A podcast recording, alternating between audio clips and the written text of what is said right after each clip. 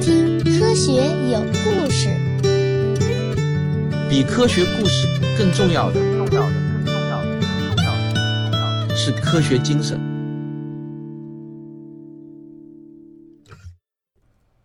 一九九七年五月十六日的下午，在白宫的东室举办了一次庄严肃穆的道歉仪式。嘉宾们呢都身着正装，坐在椅子上安静的等候。记者们的长枪短炮也是早就准备好了，随时准备拍摄。随着一阵庄严的音乐响起，八位重要的嘉宾入场了。这些嘉宾啊，他们的年龄看上去都很大，很多呢是坐着轮椅入场的。这几位重要的嘉宾在前排坐定之后，众人呢都是起立鼓掌。时任美国总统比尔·克林顿也是身着黑西装步入会场，仪式就正式开始了。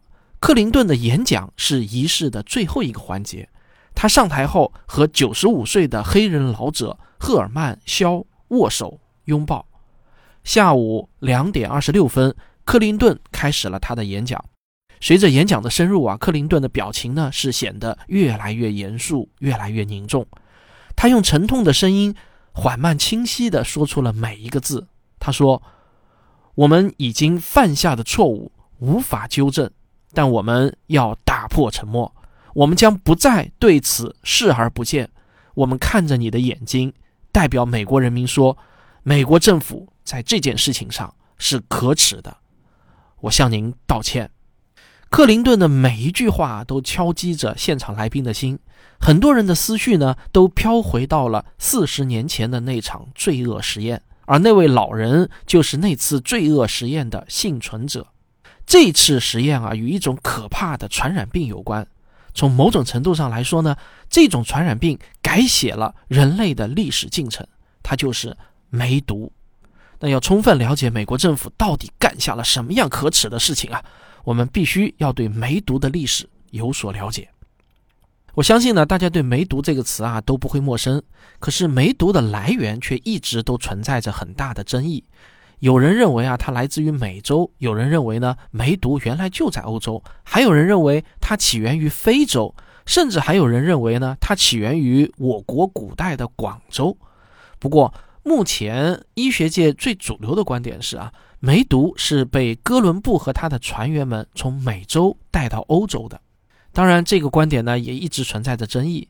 一四九三年三月，哥伦布带领船员们从美洲返回西班牙帕洛斯港，经历了大半年的远航探险，这些船员回到老家后啊，就迫不及待地四处寻欢作乐。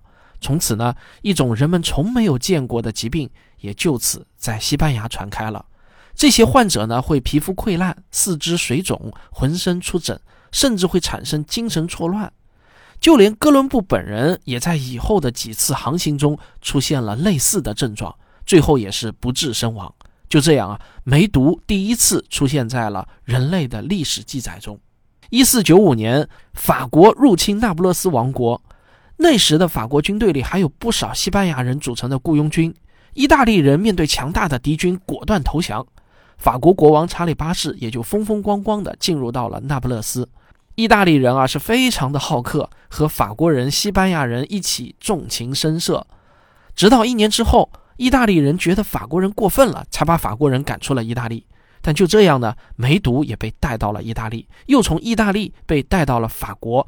因为法国人第一次见到梅毒，只知道是远征的人从那不勒斯带回来的，所以呢，就管它叫那不勒斯病。在十年左右的时间，梅毒几乎传遍了整个欧洲，但已经说不清楚这种病的源头在哪里了。不过呢，大家都知道它与男女的性关系有关。不管做了什么，面子总还是要有的。于是各国呢都不愿意认领这个病，就开始互相的甩锅。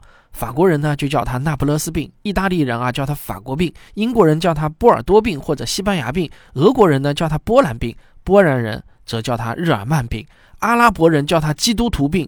一直到十六世纪，一个名叫弗拉卡斯特罗的法国人写了一首关于梅毒的长诗。在这首诗中呢，他使用了 syphilis 这个词。那这是英文中梅毒这个词第一次被提出来。之后，这个词呢就渐渐地流传开了。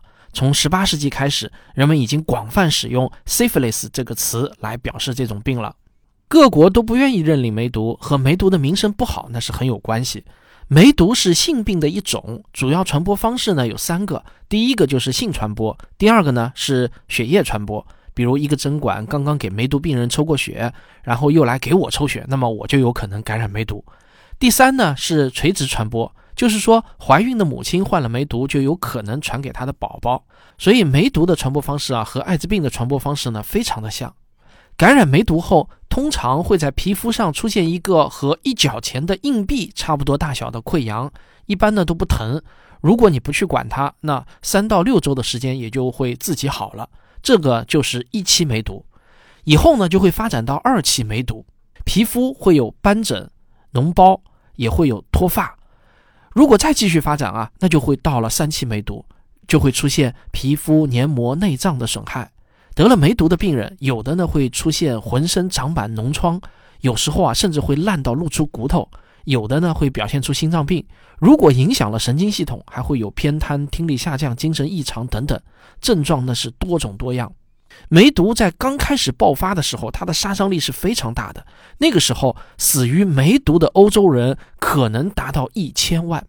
十八到十九世纪的欧洲，梅毒的流行也非常的广泛，有很多名人啊都被怀疑患有梅毒，比如舒曼、梵高、尼采、莫扎特等等。如果不进行治疗，梅毒的死亡率最高的时候可以达到百分之五十八，低的时候也有百分之八。可梅毒的潜伏期呢，有时候又会很长很长，可以在被感染者的身体里存在很多年，却没有任何症状。这一点呢，和艾滋病也很像。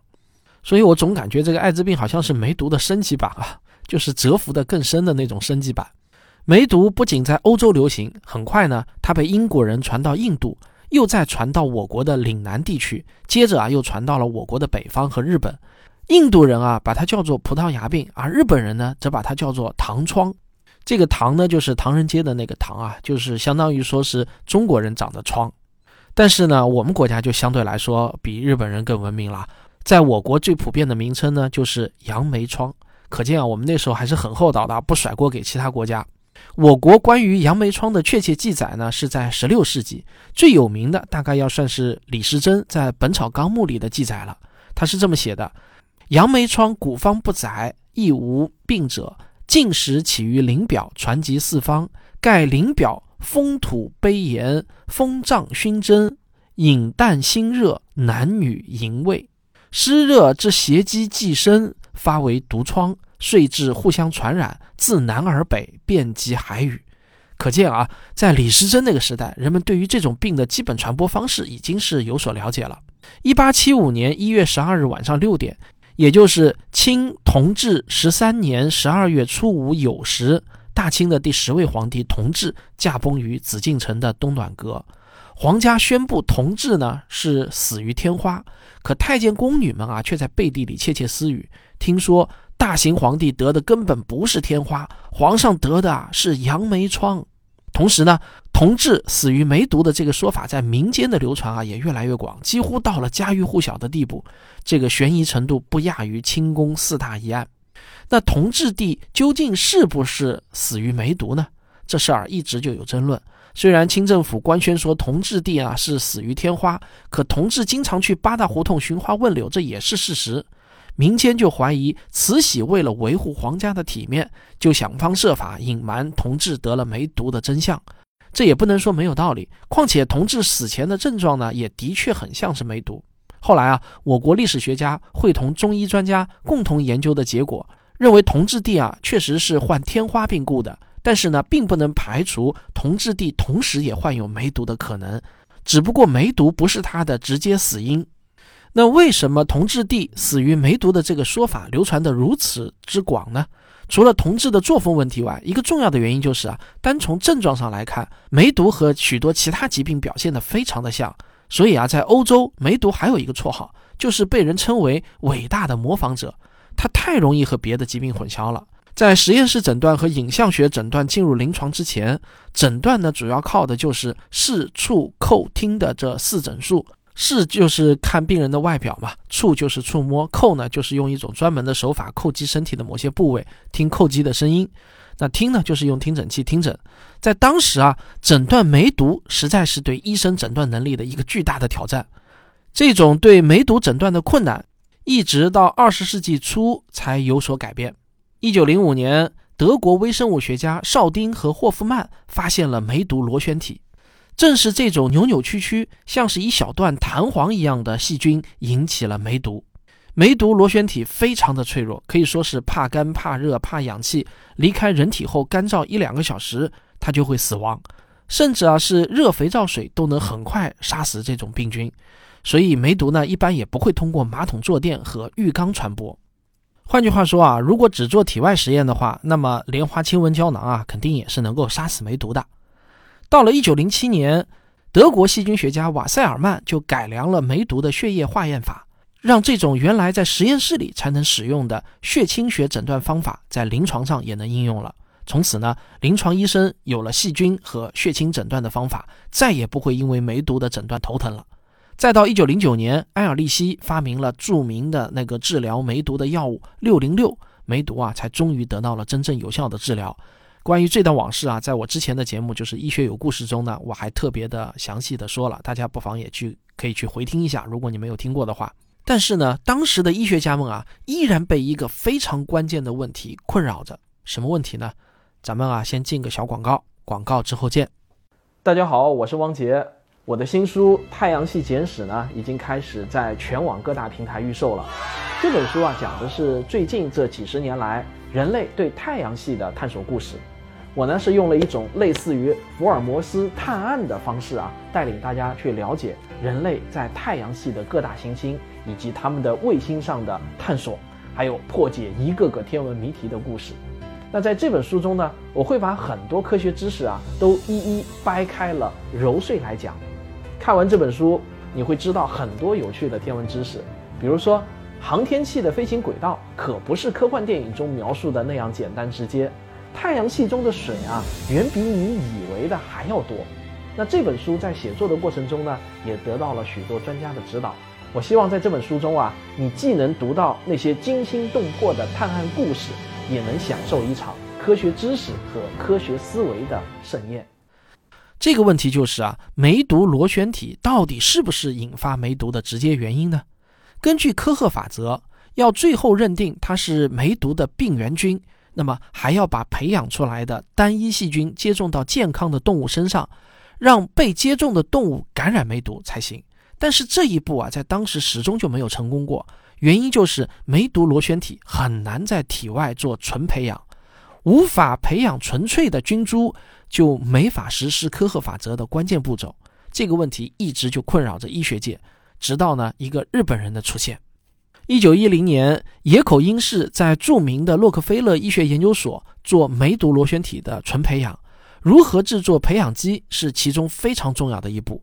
培养基啊，就像是农田，只有农田的条件合适了，那细菌这个农作物才能生长。野口呢就试了兔子血浆、马血浆、人血清都不行，梅毒螺旋体要么死亡，要么长出来大量的其他的细菌。野口。向研究所的一位博士请教，那位博士就建议说啊，你往血清里加一点新鲜动物组织来试试看。野口呢是马上采纳了这个建议，他明白梅毒螺旋体大量死亡的原因很可能是因为培养用的试管里混入了空气，而空气中的氧气使螺旋体很快死亡。刚从动物身上剥离下来的新鲜组织还能存活一段时间，会有微弱的呼吸，那就是这一点点微弱的呼吸。可以消耗掉试管里讨厌的氧气。虽然想到了好办法，可操作起来困难还是很多。一开始呢，野口用动物的肌肉和肝脏，但它们太容易被细菌污染了，试管里总是长满了其他细菌。失败多次之后啊，野口终于发现动物的肾脏或者呢睾丸是比较理想的。于是呢，培养基中添加的动物组织就确定了下来。然而，对耐心的考验其实啊才真正开始。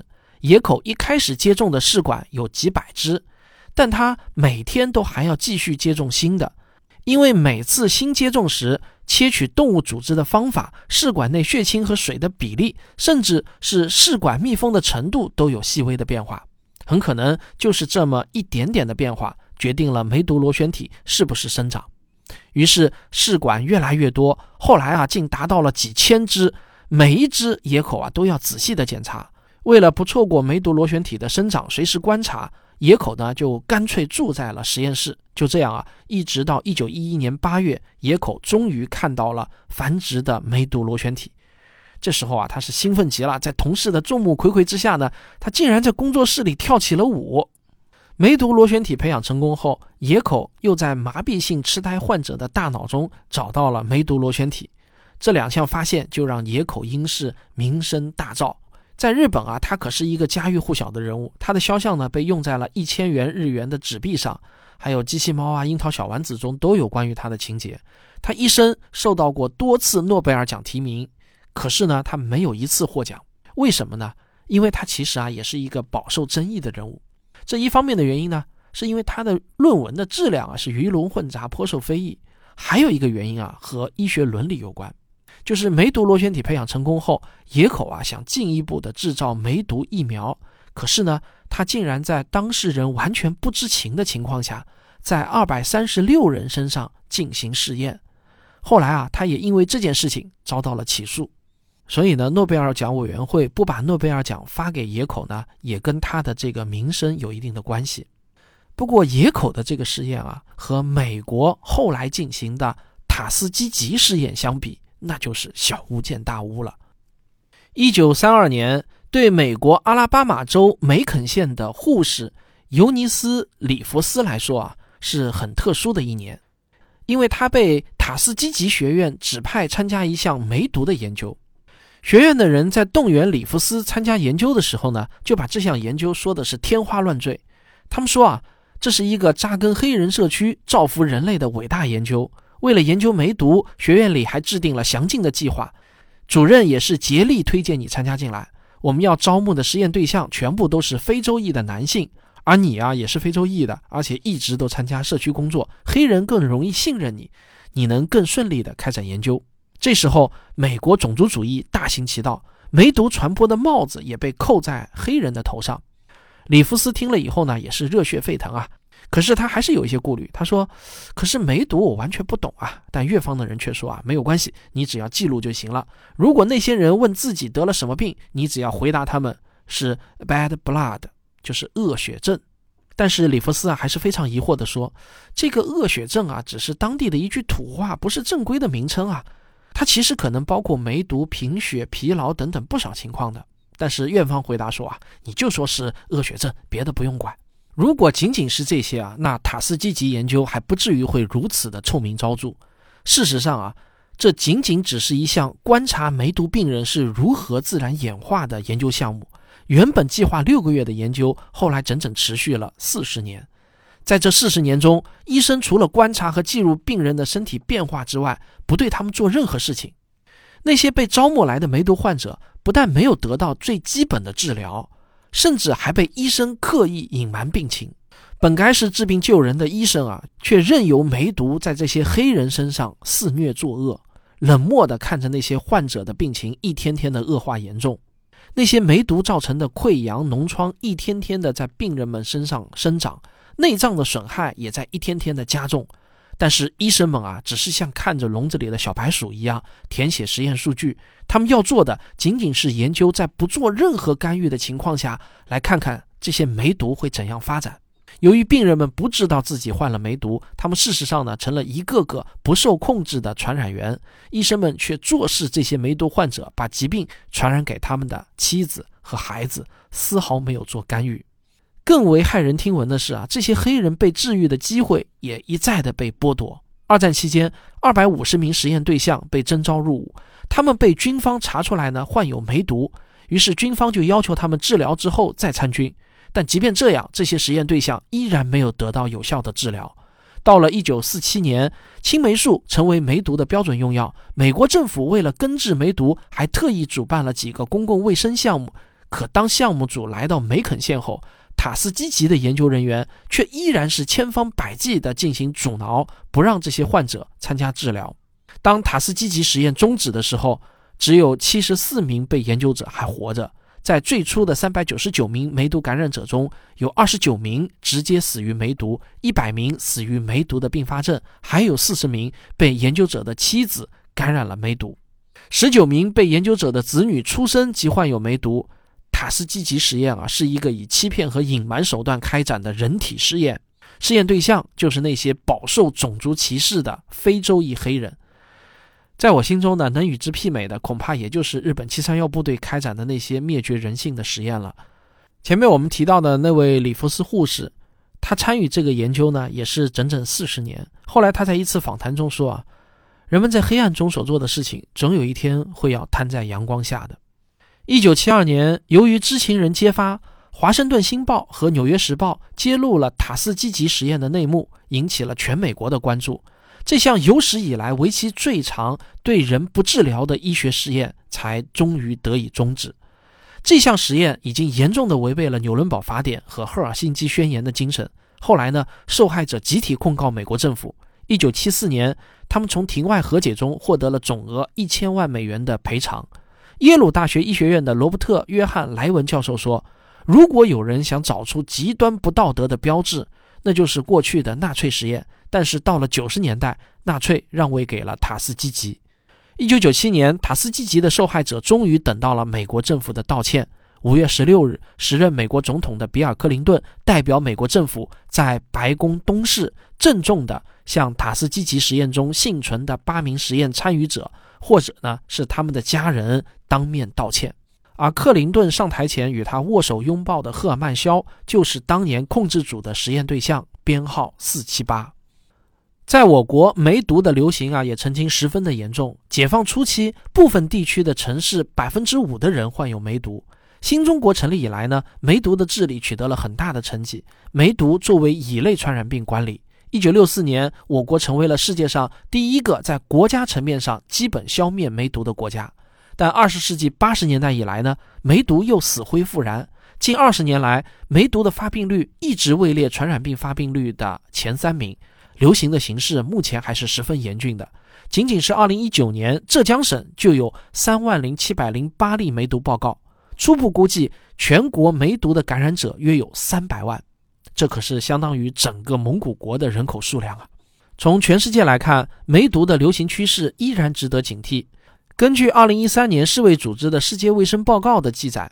每年有两百万孕妇感染梅毒，超过一半的孕妇又会将梅毒传染给新生儿，造成早产、死产、低体重婴儿。到了二零一六年，这个情况依然是十分严峻的。世卫组织估计，当年有六百三十万人新感染梅毒，换句话说，就是每天有一万七千多人新感染梅毒。二零一六年，大约有一百万名孕妇患有活动性梅毒，导致逾三十五万例不良分娩。其中有二十万例死产或新生儿死亡，而梅毒的疫苗却至今也没有研制成功。所以呢，梅毒这个恶魔啊，它其实始终没有远离我们而去。大家千万不要以为那像是天花一样与我们无关的传染病。所以呢，洁身自爱、学习防护是非常必要的。参加婚检、参加产检也是非常必要的。如果孕妇患有梅毒能及早发现的话，也是有机会预防胎儿先天性梅毒的发生的。今天啊，梅毒的诊断已经十分方便和准确。梅毒筛查的 RPR 实验检查结果可以说是立等可取。今天治疗梅毒用的青霉素，无论是疗效还是副作用，那都比当年的六零六理想了很多。不知道大家还记不记得啊？呃，前两年当当网的总裁李国庆呢，就在微博上自曝他患了梅毒，不过呢，也很快就治好了。说明啊，梅毒只要及早发现，也是不难治疗的。我们纵观人类与梅毒抗争的这段历史，让我印象最深刻的呢，还是塔斯基吉实验。如果我们不把医学伦理时刻谨记，那本该治病救人的医学，就很有可能沦为一群人对另一群人更残酷的压迫工具。在所有的科学研究领域中，医学是一项特别需要守住科学伦理底线的领域。贺建奎违反医学伦理，擅自开展人体基因编辑试验的新闻还在我的眼前。在新药审批上市这个问题上，我们也必须要有医学伦理的底线思维，绝不能轻易突破。尤其是在新冠病毒在全球肆虐的当下，二零二零年年初的时候啊，那时候好像全民都在热议李月华该不该抓的问题。我也写过文章、发过节目来谈这个问题。实际上，如果我们用医学伦理去考虑这个问题，那么答案呢是显而易见的。人类医学发展到今天，未经伦理审查，随便在病人身上试验各种新疗法，那都是违反医学伦理的。人类的医学伦理随着时代的前进，底线也会变得越来越高。我认为这是文明进步的体现。好，感谢您的收听。今天咱们这期致命传染病系列的节目呢，就讲到这里。我们下期再见。科学声音。本期节目的文稿啊，是由我们科学声音科普写作训练营的第三期云员地高新医生执笔完成的。上期节目呢，我们做了一期留言送书的节目，所以呢，今天在这里啊，我要公布一下两位幸运获奖的听众。第一位呢叫 Michael 飞翔，我们已经给您发私信了啊，请您注意查收。他的留言评论是这样的啊，可能诞生原始生命的必要条件也许有很多，但是呢，能够被科学所证实的，目前就只有液态水。科学家并不缺乏想象力，我们普通人能够天马行空想到的各种诞生生命的条件，科学家们也都已经考虑过，甚至设想过存在等离子态的生命形式，但这些都没有被科学证据所证实。所以啊，液态水依然是最靠谱的，它是最大概率诞生生命的必要条件。科学的探索就是如此谨慎，科学理论的建立就是这样保守。科学每一次的进展。都是在现有基础上踏出的一小步，也是全人类在认知边界上所踏出的一大步，是坚实稳健、难以撼动的一大步。